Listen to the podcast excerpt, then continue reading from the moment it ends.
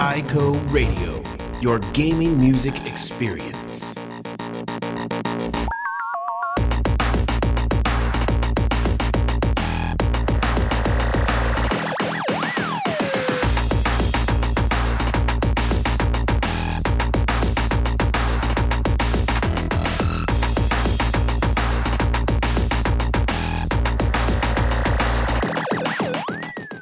Willkommen zur neuen Ico Radio Folge. Ich bin die Nicole und hier habt ihr wieder den Podcast über Videospielmusik.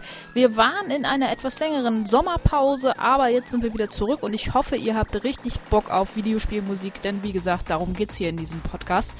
Wir haben auch ein sehr interessantes Interview von der Gamescom mitgenommen, eigentlich sogar mehrere, aber in diesem Podcast zeige ich erstmal eins und das ist mit Tommy Tellerico, der Macher von Video Games Live. Den ein oder anderen Podcast haben wir ja schon mit ihm zusammen oder über seine Musik gemacht und diesmal konnten wir ihn an der Blizzard Bühne interviewen. Das war ein sehr schönes Erlebnis, so viel kann ich schon mal sagen. Er redet ein bisschen über seine neuen Projekte, aber auch über den Fall, dass er diesmal ja nicht ein komplettes Konzert auf der Gamescom gemacht hat mit unterschiedlichen Videospiel-Themes, sondern über Blizzard-Spiele. Das war wirklich sehr interessant. Hört auf jeden Fall mal rein und natürlich haben wir wieder sehr viel Videospielmusik hier am Start. Ich freue mich, wenn ihr reinhört. Bis gleich.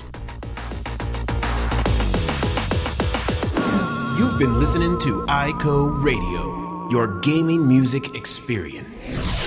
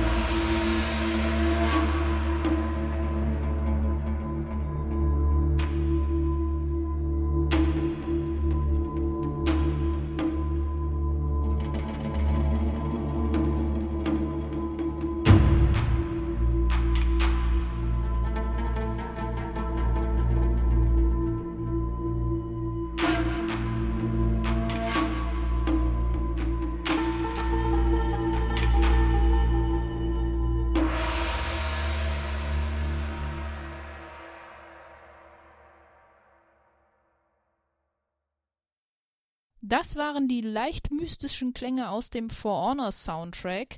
The Greater Good hieß das Sample und ich dachte, es wäre so ein stimmiger Einstieg oder eine stimmige Vorbereitung, besser gesagt, zu unserem launigen Interview mit Tommy Tellerico. Den Herrn haben wir, wie gesagt, auf der Gamescom getroffen. An der Blizzard-Bühne hat er sich noch ein bisschen Zeit für mich genommen und ich habe mit ihm das Interview geführt, das ich schon seit langem mal führen wollte, denn irgendwie hat das zuletzt nie geklappt. Wir haben uns zwar schon mal gesehen, aber das war dann immer so ein bisschen zwischen Tür und Angel alles. Diesmal hat es wirklich geklappt und ich habe mich sehr darüber gefreut, weil es wieder mal ein Fest war, mit dem Herrn zu reden. Der hat einfach so viel Ahnung von Musik und es ist immer wieder schön, auch seine Interpretation auf der Bühne davon zu sehen.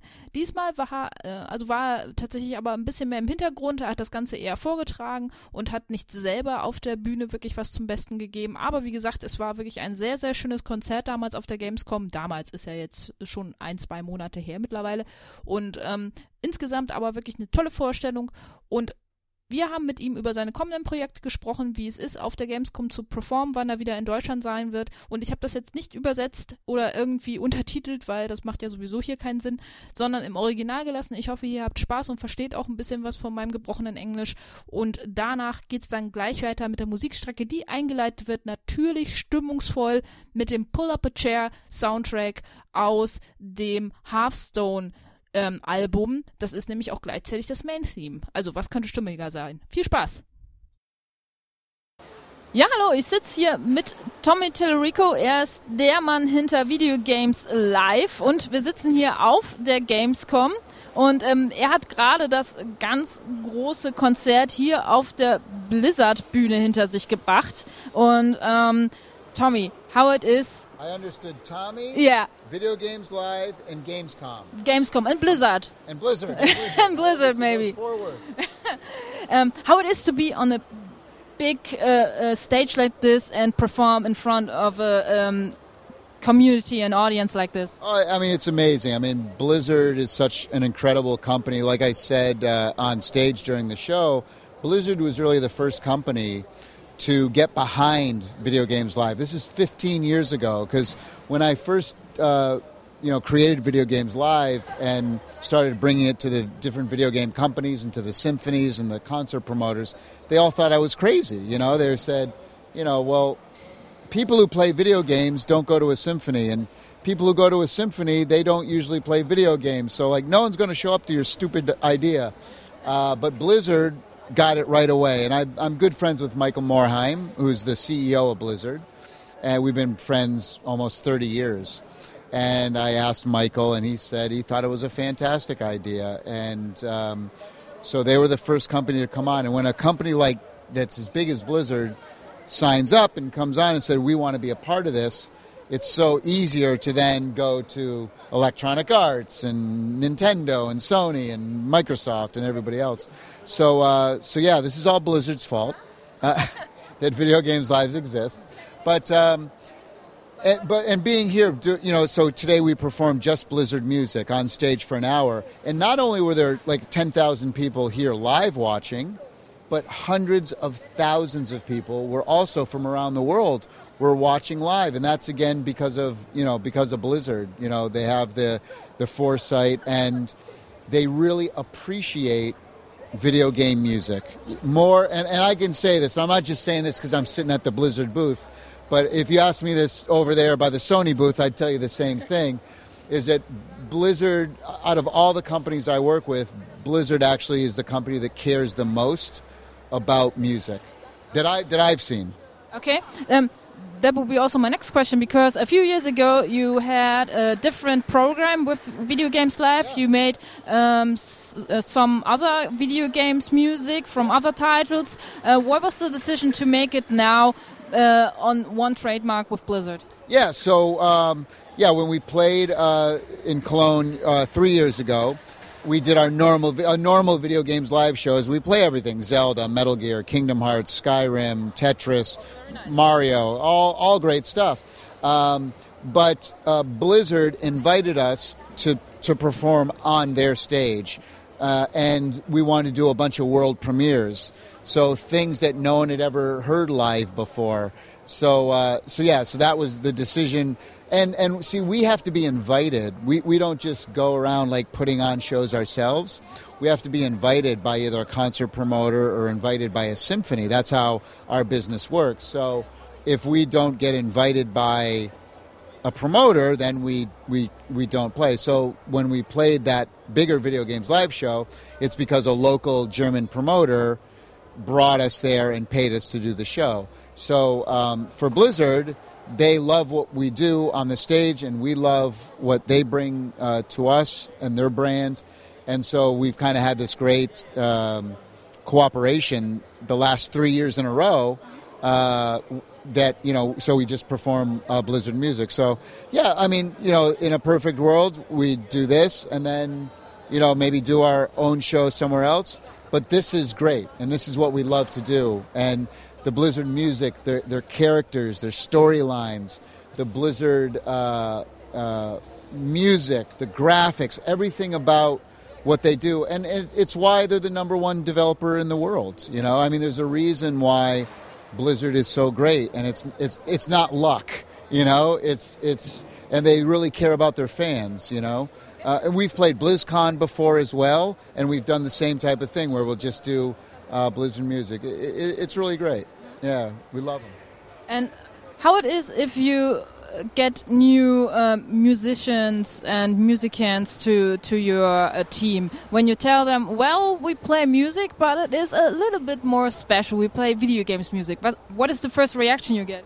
Well if it's a if it's an orchestra we've never worked with before they're like very surprised. They're like video game music? Like i don't understand. Is it bloop bloop bloop bloop bloop all day long? Right?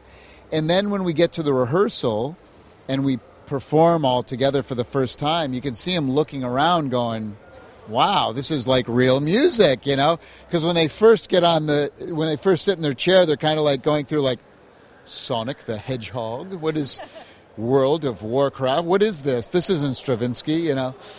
But then they play it and they're like, whoa, this is like melodic, it's powerful, it's just as good as, you know, any classical piece of music, you know. So, um, but then when the show happens and they have thousands of young people screaming and cheering and clapping like it was Elvis Presley or the Beatles or whatever, that's when you see the orchestra really go, wow, there's something magical happening here. And orchestras are always trying to get to younger audiences. But younger audiences, unfortunately, they're not going to go see Beethoven, you know, oh, oh, for the most part. You know, it's, it, but, you know, if they do a Star Wars show or Raiders of the Lost Ark or, or E.T. or video games live or whatever, it's bringing in a new generation of people, a new audience. And that's really what the orchestras love. So what starts out is kind of like apprehension at first because I don't know what the heck's going on. By the end of it, it turns into adoration and uh, adulation um, because they realize, wow, look at what they've done. They've brought thousands of young people to see us perform, and they're going, and the audience is going crazy. So, yeah, it's it's it's a transformation that has to happen. Okay, so um, the show here is uh, was getting live on Facebook Yeah. and uh, also on Twitter, Twitch yeah, TV. Twitch TV, yeah. Um, but what about Spotify and Yes. maybe Amazon Music? Are there some deals you try to to do with uh, the two of them? Absolutely. So, Video Games Live, we've come out with seven different albums. Uh, five of those albums are orchestral music, and we just call them level one, level two, level three, level four, level five. Uh, and then we also have two piano albums. We did a piano album of Majora's Mask from Zelda, Zelda, and we did a piano album from Chrono Trigger and Chrono Cross.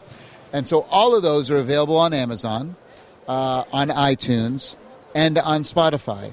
And um, it's interesting because we had a meeting with Spotify, um, and we have over 30 million views, video games live on Spotify, which is a big number. And we had a meeting with Spotify, and we're like, how come there isn't like a video game channel, like like a major one that you guys that Spotify is promoting? Because you know they promote like movie soundtracks, they promote independent music, whatever. I said, but you guys haven't promoted video game music yet, and you're like, you're like with you know, major playlists from you know that's on the Spotify list, and they go, yeah, you're right. We didn't even know like that people listen to video game music. You know, like we had to edu- we were educating them, and when they saw that 30 million people had listened to video games live stuff, they were like, "Wow, yes, let's work together and create a video game playlist." So that's what we're doing now with Spotify. We're creating, you know, uh, something not just for our music, but for video game like you do with your channel. You know, creating the best of video game music. So we'll need to cross promote each other when, when we get it going. Definitely. Yeah. I'm looking forward to do that. What's your, uh, let me ask you, what's your favorite video game song ever of all time? You got to pick one. I know it's a sucky question, but Ever of all I- I know time. what mine is, but I want I want to hear what yours is. That's difficult.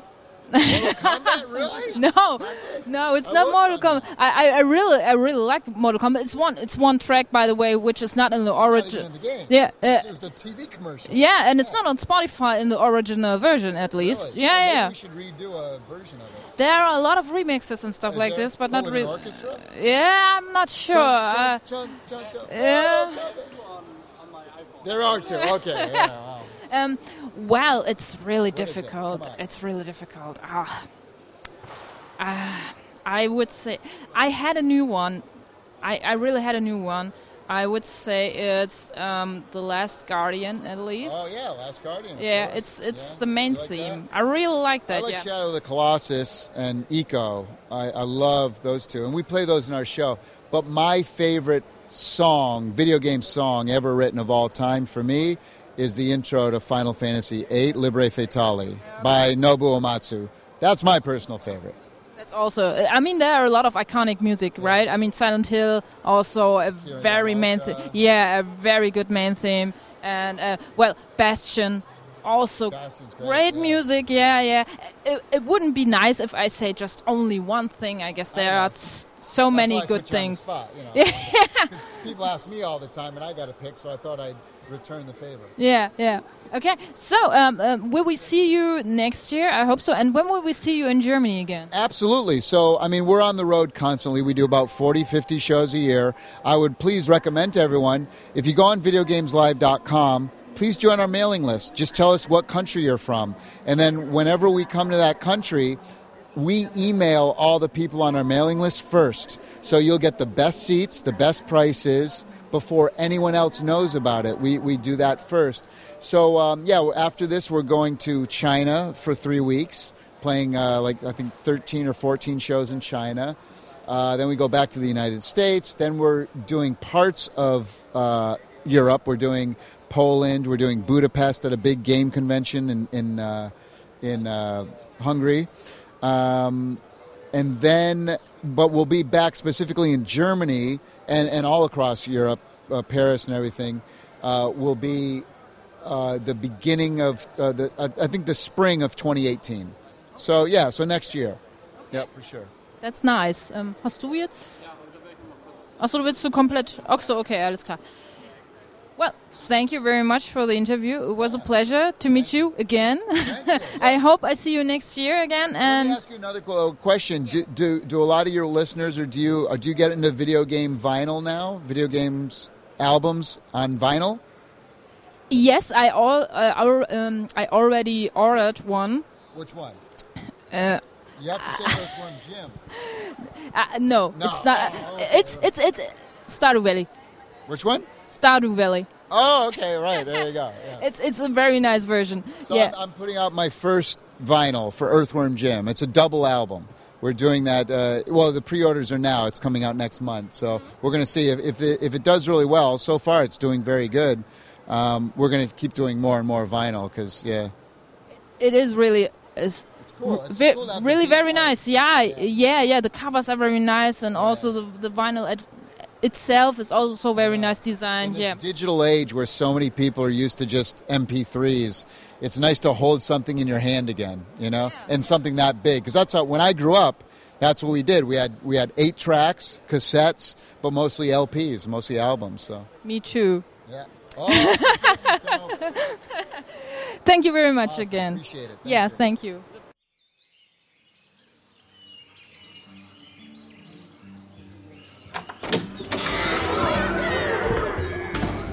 Oh, it's good to see you again. Pull up a chair by the hearth.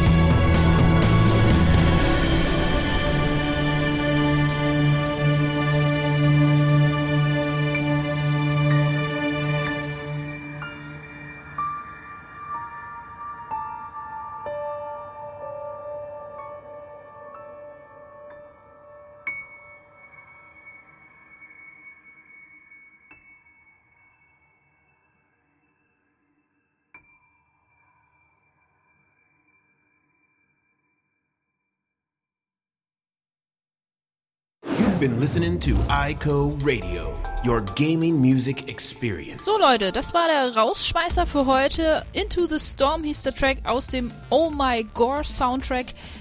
Ich hoffe, es hat euch wieder Spaß gemacht für die Folge. Es ist etwas kürzer geworden, aber das liegt leider daran, ich habe noch so viel Material von der Gamescom, das muss ich erstmal bearbeiten. Nichtsdestotrotz kommen wir aber wieder mit einer neuen Folge schon im Oktober. Die Pause wird dann nicht mehr ganz so lange, wie ihr merkt. Und ich hoffe, ihr könnt bis dahin ein bisschen im Archiv rumklicken und euch vielleicht ein paar alte Folgen anhören. Videospielmusik geht ja nie ganz aus der Mode, wie wir wissen. Und vielleicht findet ihr da noch den einen oder anderen Track, den ihr bisher noch nicht kanntet. Des Weiteren könnt ihr uns natürlich auch auf Facebook und auf Twitter followern oder liken. Ich würde mich freuen, wenn ihr auch ein paar Kommentare da lasst. Immer wieder gerne. Sagt uns auch gerne, ob ihr ein paar, vielleicht mal wieder ein paar mehr Interviews drin haben wollt. Wir versuchen das natürlich immer möglich zu machen. Ist natürlich nicht immer so einfach, aber wir geben unser Bestes. Ansonsten supportet uns gerne auf den anderen Kanälen. Wir freuen uns auf jeden Fall. Ich freue mich auf jeden Fall. Und ja, dann bis zur nächsten Folge Ico Radio. GG!